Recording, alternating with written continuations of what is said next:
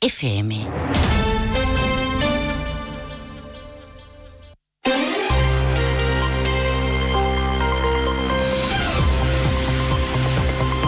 Más de uno Jerez.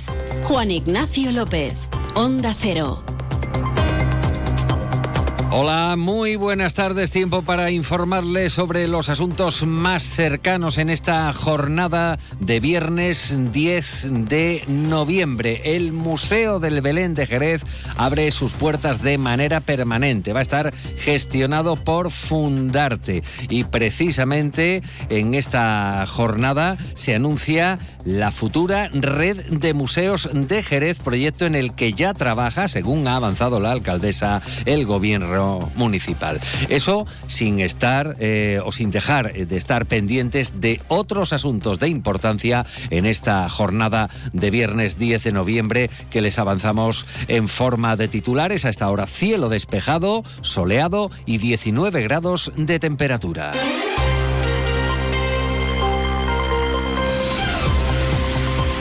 En Arcos, detenido un profesor con antecedentes previos por un delito de abusos sexuales a dos alumnas. El docente supuestamente habría realizado tocamientos y rozamientos a dos niñas de 8 y 9 años a las que impartía clase. Desde esta mañana, el lazo gigante de color morado luce en el edificio Los Arcos, en la principal plaza de Jerez, la plaza del Arenal. Además, esta noche, con la caída del sol, se suma la iluminación del emblemático edificio en color morado, uno de los actos más significativos de la campaña en torno al 25 de noviembre, Día Internacional contra la Violencia de Género. Ilusionados, nerviosos Presentados ayer los Reyes Magos en Jerez, empieza el camino para Luis Lara, Fernando Calderón, Ana María Orellana y, por supuesto, para quien encarnará la cartera real, María Zarzuela. Recogían ayer el testigo de sus antecesores. Antes de entrar en materia, vamos a conocer qué tiempo nos aguarda para las próximas horas. Nos vamos hasta la Agencia Estatal de Meteorología. Marta Alarcón, buenas tardes. Muy buenas tardes. En la provincia de Cádiz eh, tendremos cielo nuboso sin descartar precipitaciones débiles. Las temperaturas descenderán quedándose en valores de 21 grados en Algeciras, 20 en Cádiz, Arcos de la Frontera y Jerez de la Frontera, 20 también en Rota y de cara mañana seguiremos con cielo poco nuboso con temperaturas en ascenso alcanzando 23 grados en Arcos de la Frontera, 22 en Algeciras y Jerez de la Frontera 21 en Cádiz y Rota. El viento será de componente oeste. Es una información de la Agencia Estatal de Meteorología.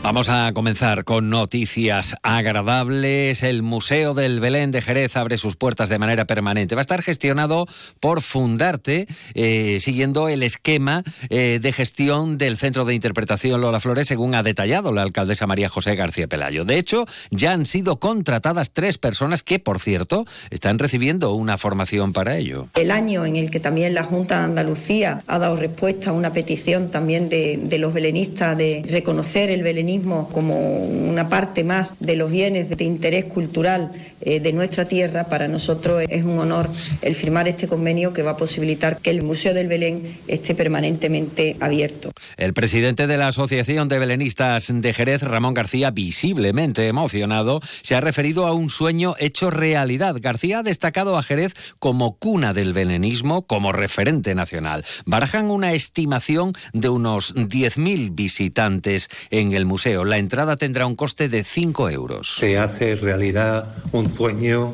de los belenistas esperados, ¿no? Ha sido, te puede decir, un parto largo, trabajoso, pero al final lleno de alegría y de felicidad, porque se va a ver que lo que hacemos los belenistas puede por fin abrirse constantemente y a todas horas para el pueblo de Jerez y nuestros visitantes. El belenismo andaluz nació aquí en Jerez. El museo se va a integrar en la futura red de museos jerezana, proyecto en el que trabaja, según avanza Pelayo, desde el ayuntamiento. A la referida red museística jerezana se sumarían el Museo del Flamenco de Andalucía, una vez esté terminado e inaugurado, el Centro de Interpretación Lola Flores, el Museo Arqueológico Municipal, el Museo del Enganche, el Palacio del Tiempo en la Atalaya, por ejemplo una ruta de museo de Jerez. Yo creo que lo que puede hacer muy especial esa ruta de museo es que los museos que tenemos son museos distintos Es decir, tenemos muchos museos, la suerte que tenemos en Jerez, que tenemos desde un museo del Belén a un museo de la miel, aunque sea privado, eh, que tenemos un museo de enganche, que tenemos un museo del tiempo, que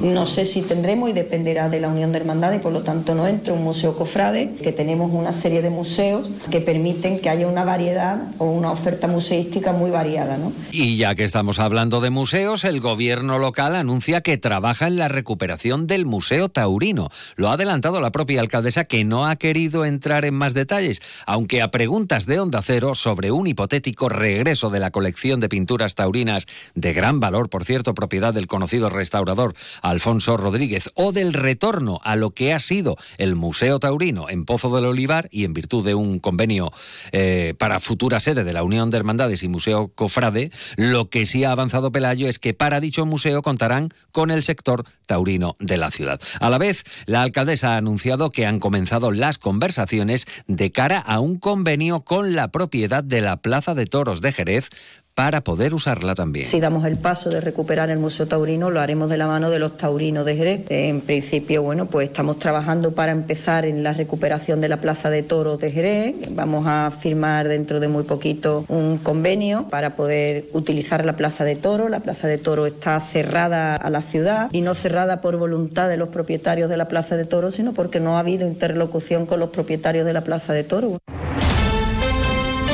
de la tarde y 41 minutos. Eh, nos quedábamos sorprendidos en la tarde de ayer y todavía siguen las eh, caras circunspectas tras conocer la agresión sufrida ayer a plena luz del día por eh, Víctor Mora, el teniente de alcaldesa y secretario general del PSOE sanluqueño. Según consta en la denuncia interpuesta en la Policía Nacional por el propio agredido, un sujeto le ha propinado un empujón que le ha hecho caer al suelo y profiriéndole además acusaciones insultos, muestras de rechazo que se suceden desde la tarde de ayer. En principio, desde el propio PSOE. Su secretario general y presidente del Gobierno en funciones, Pedro Sánchez, ha trasladado su apoyo a Mora y asegura que el PSOE no se dejará amedrentar. De igual forma, apoyo desde el Partido Socialista de Cataluña, desde donde Salvador y ya ha mostrado igualmente eh, su apoyo y también los socialistas de Jerez han mostrado su rechazo enviando un mensaje de calma, rechazo lógicamente hacia la supuesta agresión, enviando un mensaje de calma a través de la diputada en el Congreso, Mamen Sánchez. Un mensaje de sosiego, de calma, de no arrear a la gente, ¿no? A veces con mensajes que pueden confundir a determinados ciudadanos y yo creo que lo mejor es que siempre lancemos un mensaje de respeto a las ideas, a las convivencias y desde luego ningún mensaje que pueda la gente percibir que aquí hay que agredir por pensar diferente. Me parece muy fuerte, ¿no? Algunos mensajes mensajes que están lanzando determinados políticos de Vox y del Partido Popular y por eso yo creo que ante todo respetémonos. Cada uno podemos tener nuestras ideas, pero para eso vivimos en un país democrático. La primera reacción llegaba, sin embargo, desde el PSOE provincial, denunciando estos hechos y trasladando mediante su secretario general en la provincia, Juan Carlos Ruiz Boix, el apoyo y solidaridad ante actos que consideran intolerables y que son fruto, afirman, del clima de crispación social que ha generado la derecha. Queremos denunciar los actos que se vienen sucediendo en algunas ciudades de nuestra provincia y muy especialmente condenar la agresión sufrida por el secretario general del PSOE de Sanlúcar, de Víctor Mora, que quizás alimenta esa decisión en ese clima irrespirable, en ese clima de crispación, en ese clima de enfrentamiento, cuando no de odio, que se viene generando por parte de miembros de la extrema derecha, de la ultraderecha o de esos grupos de la derecha reaccionaria que vienen ocultándose de quizás detrás de otras manifestaciones sí pacíficas y también ha habido eh, reacción, por supuesto, desde el Ayuntamiento de Sanlúcar. La alcaldesa Carmen Álvarez ha condenado a través de las redes sociales esta agresión, ha tildado al individuo eh, de desaprensivo que aprovechó el caldo de cultivo del odio que se está propagando en el país. Así lo afirmaba Carmen Álvarez. Y el propio exalcalde de Sanlúcar y actual teniente de alcaldesa, Víctor Mora, ha agradecido las muestras de apoyo recibidas tras la agresión. Lo ha hecho a través de un mensaje en la red social X, antes Twitter. Mora ha subrayado que defender cualquier posición es legítimo, pero siempre desde el respeto como base de la democracia. Una y 45.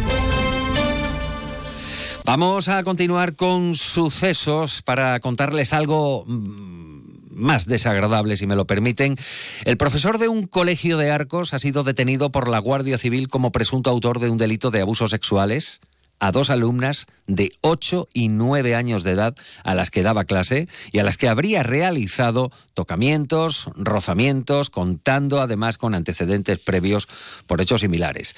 El detenido tiene 42 años, es natural de Jaén, ha pasado a disposición judicial en Arcos, donde se ha decretado como medidas cautelares una orden de alejamiento sobre las dos víctimas y sobre los centros educativos mientras se instruya la causa. Al tener conocimiento de la situación, Inspección Educativa de la Junta de Andalucía ha elevado la denuncia a la Guardia Civil, ha actuado rápidamente estableciendo medidas cautelares hacia el docente, siendo suspendido de empleo y sueldo durante el plazo de seis meses mientras se investigan los hechos. El acusado tenía antecedentes previos por hechos similares a menores de edad eh, que ocurrieron en 2022 en Santiago de la Espada, esto es en Jaén, donde fue detenido, y en Prado del Rey, también en la Sierra de Cádiz, este mismo año, por unos hechos por los que fue investigado. No obstante, según explica la Junta, al no tener condenas en firme por dichos actos, sus antecedentes no aparecen en el certificado de delitos de naturaleza sexual exigible por las administraciones públicas a aquellas personas que vayan a realizar cualquier tipo de actividad con menores de edad. Ha hablado la consejera de Educación, Patricia del Pozo. Se ha actuado con muchísima rapidez, tanto por parte de los cuerpos y fuerzas de seguridad del Estado como por parte de todo lo que es la dirección educativa del centro y de la inspección educativa que rápidamente puso en conocimiento de la inspección, inició el proceso para adoptar las primeras medidas preventivas. Ya sabemos que este docente pues está ya en un procedimiento judicial abierto, ha quedado en libertad con cargos, con unas medidas preventivas, con una orden de alejamiento de 200 metros no se pueden acercar a los centros educativos. Vamos con asuntos más agradables. Bueno, uno por un lado con tinte reivindicativo, lógicamente la colocación de ese lazo de 10 metros de longitud en el edificio Los Arcos, en la Plaza del Arenal, actividad enmarcada en los actos eh, programados con motivo del día 25 de noviembre contra la violencia de género, instalado, como decimos, desde esta mañana y en la noche, pues además se ilumina de color morado igualmente el edificio Los Arcos. Como digo, vamos con otros asuntos más agradables Anoche se presentaban de manera oficial a los ayudantes de los Reyes Magos en Jerez. Fernando Calderón, Ana María Orellana y Luis Lara centraban la atención porque el trabajo como representantes de Melchor, de Gaspar y de Baltasar ha iniciado ya lo que es una frenética e ilusionante andadura hacia la noche de 2005. Ilusionante tarea que cuenta con la labor de la cartera real, encarnada por María Zarzuela, encargada de recibir todas las cartas de los niños, niñas y de los mayores que también llevamos un niño dentro. El acto ha congregado a miembros del gobierno y de la corporación municipal y, y los reyes. El cómico y cantador Luis Lara ha ejercido de portavoz, nervioso, ilusionado, en definitiva, Luis Lara en estado puro. Eso sí, ha mostrado su agradecimiento en nombre de sus compañeros. Alcaldesa, eh, delegados de gobierno, resto de la corporación. Eh, eh, a mí siempre me ha hecho mucha ilusión y ya lo he hecho, ¿eh? Pues nada, eh, queridos jerezanos y jerezanas, todos, eh, queridas botas, querida lámpara, eh, buenas noches. ni os imagináis, ni os imagináis, cuando digo esto lo digo en nombre de, de, mis dos compañeros, los Reyes Magos y de la cartera real, porque yo sé que también ella lo está viviendo así de esta manera. Estamos abrumados, estamos superados por las circunstancias, pero no en el sentido peyorativo, sino todo lo contrario. Estamos flipándolo, estamos disfrutándolo como para no estarlo. Por cierto, y eh, cambiando de asunto, Caritas abre este próximo lunes una nueva tienda en Luz Shopping para el fomento de la empleabilidad de personas en riesgo de exclusión social. Juan Pérez es el director de Caritas en general. local en sus instalaciones que nos permite eh, comercializar la ropa de reciclado que ya venimos haciendo desde hace tiempo en otras dos tiendas más.